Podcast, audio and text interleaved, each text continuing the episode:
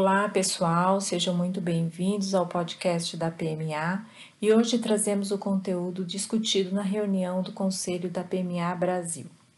Desde o início da pandemia, o Conselho da PMA Brasil se reúne quinzenalmente para analisar a conjuntura e alinhar ações que possam mitigar problemas na indústria de FFLV. Nessas reuniões quinzenais, também são analisados o progresso das atividades do plano de trabalho anual da entidade. É importante que você, associado, fique atualizado sobre essas discussões que têm sempre como objetivo trabalhar para o crescimento do FFLV. Boletim 2: Panorama e reflexos. É consenso a preocupação em todas as regiões com os avanços da segunda onda da Covid-19. O cenário é triste e tem reflexo na vida pessoal e profissional de todos nós. Muitas empresas de nossa indústria que já tinham retomado as atividades em escritório estão retornando ao home office. O aumento dos casos impõe a cada região medidas restritivas que exigem também a adaptação de nossa indústria.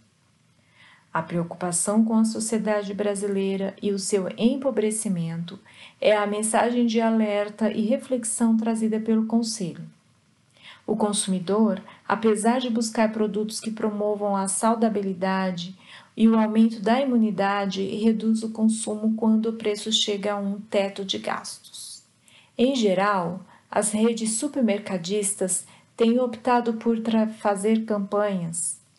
Em geral, as redes supermercadistas têm optado por fazer campanhas, promoções de produtos com cuidado para evitar aglomerações.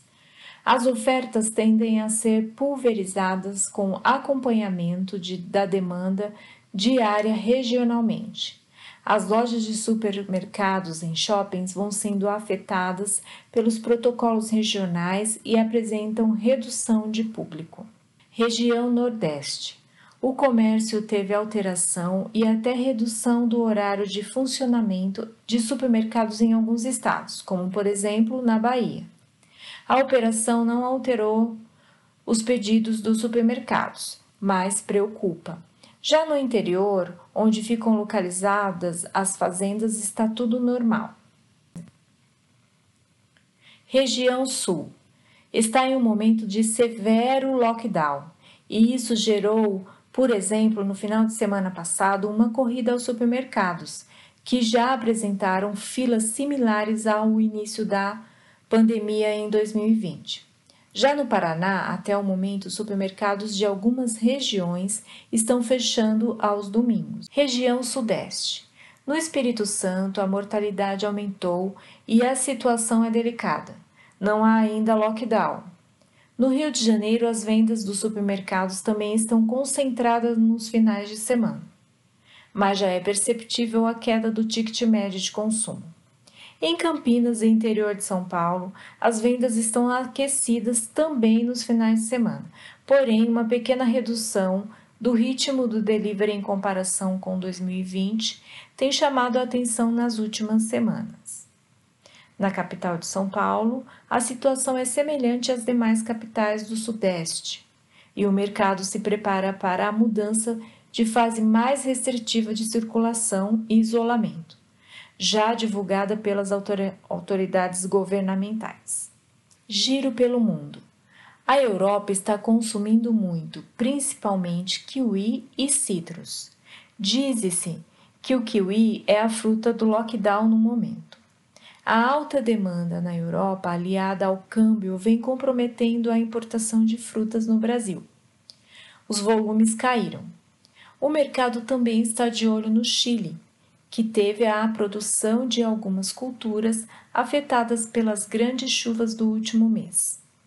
Na China, a esperada recuperação do preço depois do Ano Novo Chinês ainda não ocorreu e a redução de consumo se mantém abaixo da média. Condições climáticas. As condições climáticas, ora com muita chuva ou escassez, continuam dificultando as decisões de plantio de algumas culturas. O cenário muda semanalmente. No caso do melão, por exemplo, a influência do clima mudou o mercado. No Vale do São Francisco e Mossoró, as chuvas afetaram a produção com redução de áreas plantadas.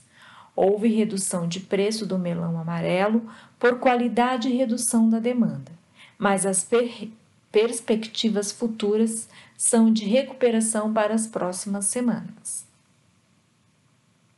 Insumos e embalagens. O preço dos petroquímicos subiram bastante em função de problemas de operação nas plantas pelo mundo. O reflexo é percebido diariamente. Aqui no Brasil, houve aumento de 30% do valor na matéria-prima.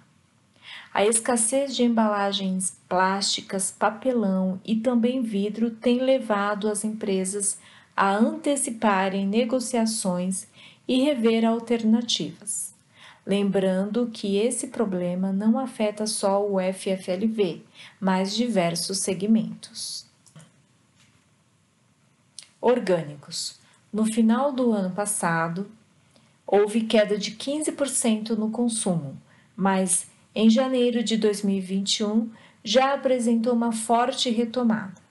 A demanda continua crescente porque as pessoas estão preocupadas com a saudabilidade. Há inclusive a procura do mercado por exportação de frutas orgânicas brasileiras, provavelmente também impulsionada pela alta do dólar.